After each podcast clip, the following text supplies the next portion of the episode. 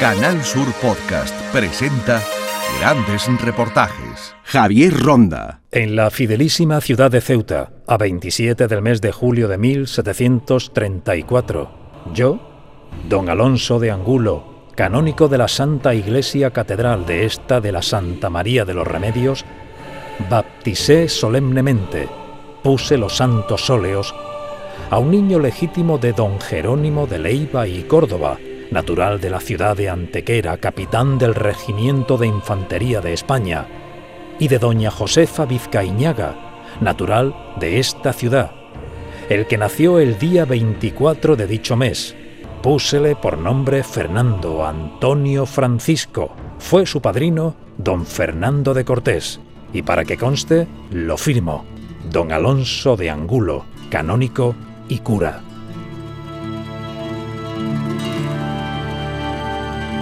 Así comienza la historia de Fernando de Leiva, nacido en Ceuta, hijo de un militar andaluz y todo un héroe aún desconocido para muchos en el devenir de la Guerra de Independencia de los Estados Unidos. El 26 de mayo de 1780 defendió la ciudad de San Luis de las tropas inglesas con pocos hombres y una gran estrategia castrense. La victoria británica estaba cantada y también asegurada, pero se encontraron con el entonces capital Leiva que impidió el control del Mississippi. Su defensa fue heroica, fue después también fundamental para el éxito de los americanos en la guerra de independencia. Sin su hazaña hubiera cambiado parte de la historia de Estados Unidos y no se hubiera escrito como la conocemos. No tenemos su imagen, pero sí su gesta, en la que ahora nos sumergimos. Buscaremos sus documentos y cartas, nos adentraremos en su vida e intentaremos llegar hasta sus descendientes. Empezamos así esta historia sonora de Fernando de Leiva, un héroe ceutí aún desconocido para muchos en la guerra de independencia de Estados Unidos. Vamos en primer lugar hasta Gines, en Sevilla, donde vive la investigadora norteamericana Christine Strohom, la historiadora que más sabe del personaje, dedica y ha dedicado parte de su vida a Fernando de Leiva. ¿Cómo fueron los prolegómenos de la batalla? Escuchó rumor también de que venía un ejército de 1.200 indios y ingleses para atacar los puestos del Illinois, de este distrito norteño.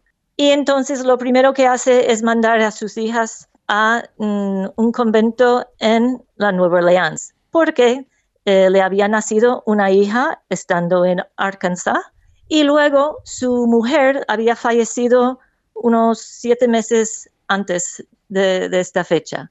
Entonces manda a las hijas a Nueva Orleans para quitarles del peligro y a planificar las defensas de los pueblos del norte, pues estaban totalmente indefensos, no tenían ningún tipo de fortificación. Y entonces, pues él en, un atestado, especie de atestado que escribe, que es una crónica de la batalla, porque tuvo que justificarse ante sus superiores después, pues él cuenta que puso en proyecto un plan que había ideado antes y dice, por ejemplo, cuando lo cuenta, dice, habiendo previsto hacía tiempo ya las dificultades con las que me encontraría en caso de ser atacado por los ingleses e indios, yo formé el proyecto de construir cuatro torres o reductos de piedra a los cuatro lados del pueblo, la primera al norte, la segunda al sur, la tercera al este y la cuarta al oeste. Estamos ahora con el historiador Gonzalo Quintero. Ha escrito la obra Bernardo de Galvez, un héroe español en la guerra de independencia de los Estados Unidos de Norteamérica.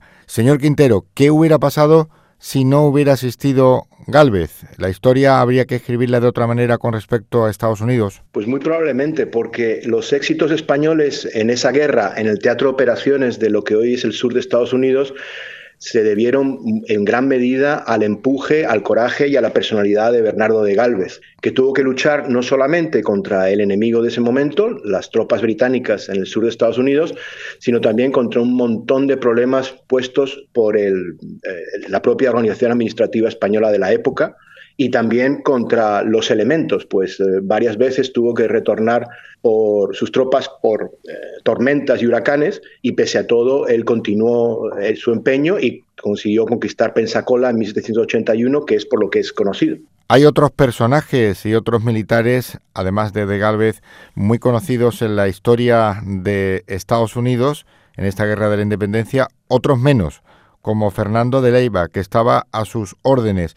¿Qué puede contarnos de la relación con este Ceutí que también en el Mississippi se hizo fuerte y puso dura resistencia a los ingleses? Fernando de Leiva desempeñó un papel fundamental al evitar que los británicos reconquistasen parte de los territorios conquistados por los españoles a principio de la guerra. Frenó el avance con unas tropas eh, inferiores en número y en potencia al enemigo, pero fue uno de, los, de tantas personas que coincidieron en ese momento que permitieron las victorias españolas. Ah, en estas campañas coincidieron varios personajes importantes, muchos de ellos amigos entre sí, como Francisco de Saavedra, José de Espeleta, que desempeñaron también un papel esencial para las victorias españolas en esa guerra. Bernardo de Galvez era un auténtico personaje, abordaba casi todas las disciplinas, incluso la antropología, la sociología, hacía informes sobre los apaches. ¿Qué nos puede contar sobre ello? De Bernardo de Galvez, cuando estuvo destinado, antes de ser eh, gobernador de, la Luisiana, estuvo destinado en la frontera norte del Virreinato de la Nueva España, lo que hoy es el sur de Estados Unidos, y allí se llevaban a cabo una serie de campañas militares contra los apaches. Él estaba en contra de esta aproximación y lo que creía es que había que estudiar su cultura para poder integrarlos dentro del sistema del virreinato. Y para poder estudiarlos, eh, escribió un completísimo informe que hoy en día es considerado por los antropólogos el más valioso testimonio de cómo era la cultura apache a finales del 18. Y ya por último, señor Gonzalo Quintero, que ha estudiado mucho toda la historia de Estados Unidos y de la independencia. Eh, ¿Qué podemos contar de Bernardo de Galvez? Usted ha estado en el Archivo de Indias de Sevilla, ha estudiado muchísimo a este personaje. Algo que llame la atención, algo curioso. Bernardo de Galvez tenía un carácter muy abierto eh, y muy distinto a lo que era normal en la época. Él no pertenecía a la alta nobleza, todo lo contrario, era nieto de unos simples labradores en Macharavía y en Málaga, que había ascendido, aparte de por el apoyo de su tío José, que era ministro de Indias en la época, por sus méritos de guerra en diferentes escenarios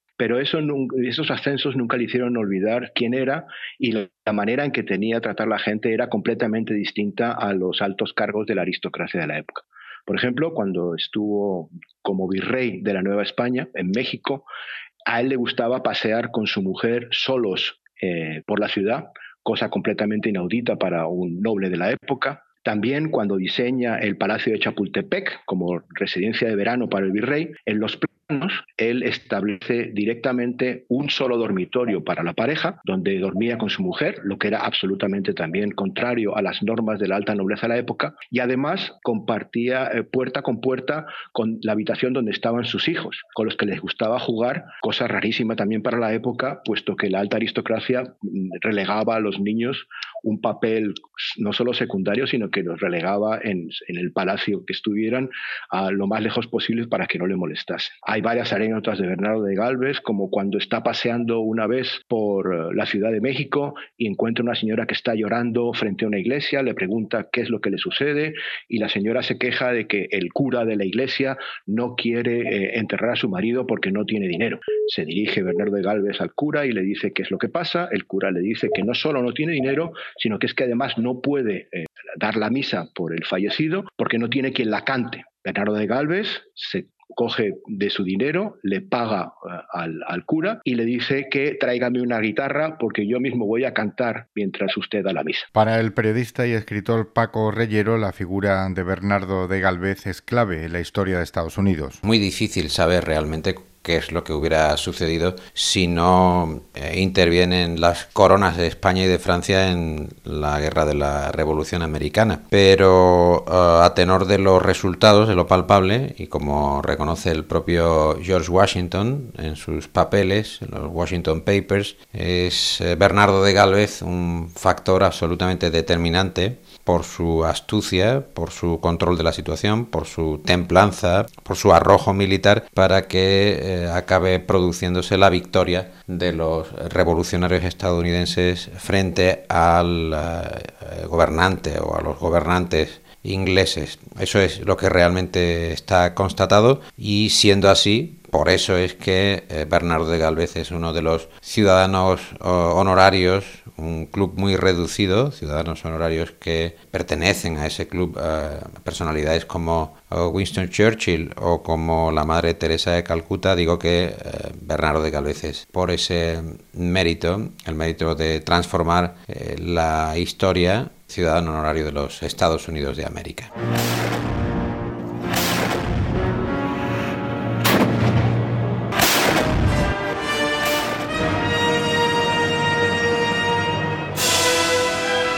Y si hablamos de América y colonias y parte de la historia de Estados Unidos, tenemos que entrar obligatoriamente en el Archivo General de Indias de Sevilla. Guillermo Morán es el subdirector. Nos abre sus puertas. Le preguntamos al subdirector qué documentos podemos encontrar sobre la figura de Fernando de Leiva. Es eh, precisamente en este contexto en el que encontramos eh, información acerca de la figura de Fernando de Leiva en los fondos del Archivo General de Indias. Fernando de Leiva era un militar y por lo tanto como tal era un agente de la corona que eh, fue destinado eh, primero bajo las órdenes de Luis Gonzaga, que era gobernador de, la Luisiana, eh, precisamente a este, a este territorio, ¿no? la Luisiana, y su primer destino fue como comandante del, puesto de Arkansas. este, este primer destino en el que su misión consistió principalmente en gestionar las relaciones con los indígenas y con los habitantes de origen origen europeo eh, que vivían en las inmediaciones de, este fuerte o en el territorio y la jurisdicción de este, de este fuerte. Pero ¿cuál era el contexto de todos estos acontecimientos en la Guerra de Independencia de Estados Unidos? ¿Cómo comienza y por qué? El historiador y novelista especializado en temas norteamericanos, José Antonio López Fernández, nos lo resume. La Guerra de la Independencia de los Estados Unidos tiene su origen en una discusión bastante fuerte entre los colonos de origen británico de la costa este de Norteamérica y el gobierno británico de Lord Glenbrigg y posteriormente Lord North, que impone una serie de tasas y tributos para resarcirse de los gastos sufridos durante la guerra anterior por la defensa de esa costa este norteamericana. Junto a esta imposición de tributos, el gobierno británico había prohibido a los colonos expandirse hacia el oeste a fin de no asumir el control de un territorio mayor del que podían defender y de no entrar en conflicto con los pueblos guerreros indios que eran sus aliados.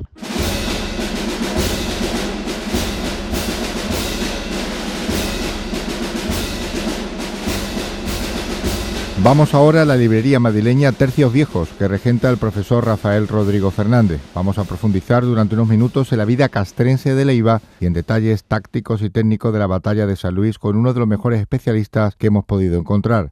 Rafael Rodrigo es un reconocido investigador en temas históricos militares. Primera pregunta, Rafael. ¿Leiva llevaba en la sangre ser militar y tenía que ser militar? Leiva, que nació a, principios del siglo XVIII, venía de una, una, familia que ya tenía una tradición militar bastante, bastante importante. Entonces hizo lo que en el siglo XVIII solía ser habitual, entrar como cadete de un regimiento de, infantería, eh, luego ir poco a poco eh, ganando ascensos a subteniente, luego participar ya eh, siendo, siendo mayor, ya con 28 años, eh, entonces estaba en el regimiento de Aragón en la defensa de La Habana, fue eh, unos años después promocionado al rango de teniente, formó parte de la guarnición de Orán, es decir, era una gente muy acostumbrada y, muy batallada en muchos distintos frentes. Cuando fue enviado nuevamente al Virreinato de Nueva España en este caso y enviado a la, a la zona más norte, Leiva era el típico oficial español del siglo XVIII que se había eh, criado en el oficio de las armas y que tenía un desempeño, como solía ser habitual, muy sufrido, pero además también eh, eh, muy versado y muy habituado a lo que es el arte de la guerra.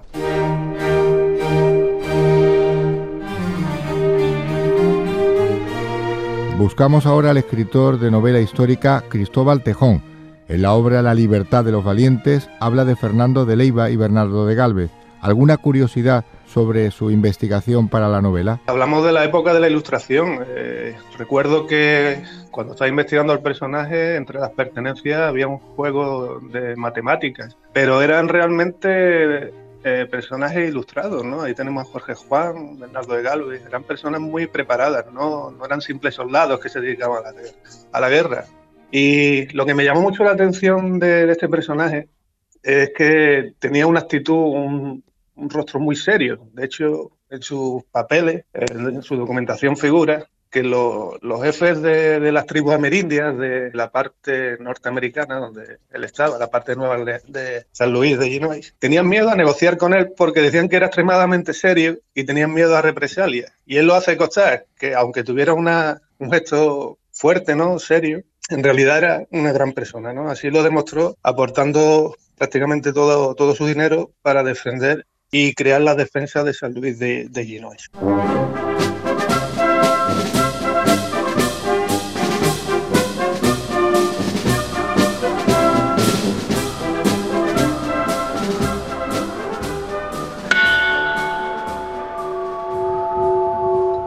Nos encontramos en el Museo Militar del Desnaerigado, en el Monte Hacho de Ceuta. Arriba vemos el faro y en esta fortaleza militar del siglo XVII, nada menos, finales del XVII. Estamos en una de las dependencias de este museo que está mirando al mar, es una defensa en litoral, y nos encontramos con el coronel director de este museo.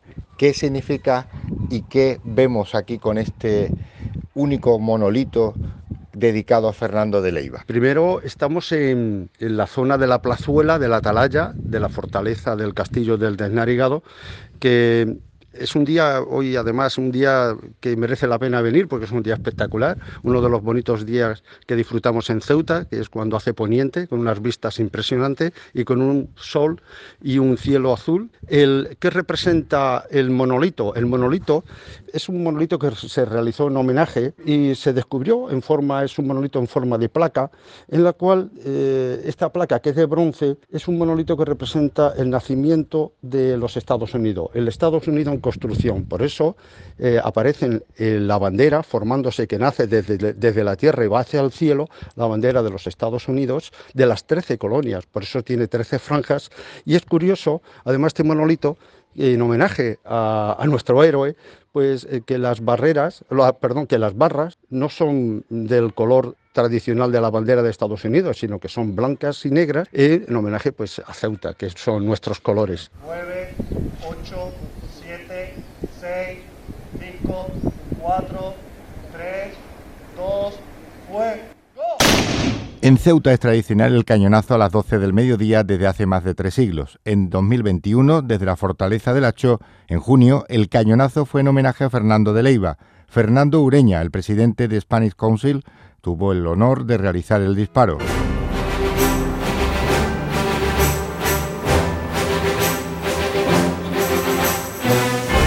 Fernando de Leiva, todo un personaje, un aguerrido militar, un estratega, un héroe español en la historia de Estados Unidos, ya no tan anónimo, cuyos restos nunca se han encontrado.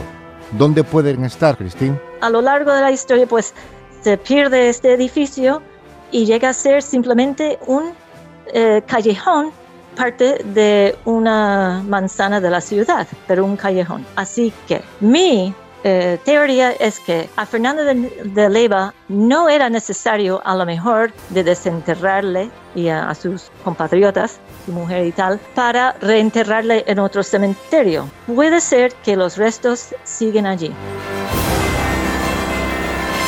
Fernando de Leiva yace para siempre en la tierra de San Luis. Allá donde esté, muy lejos de España, su hazaña militar será siempre recordada como parte de la historia de los Estados Unidos.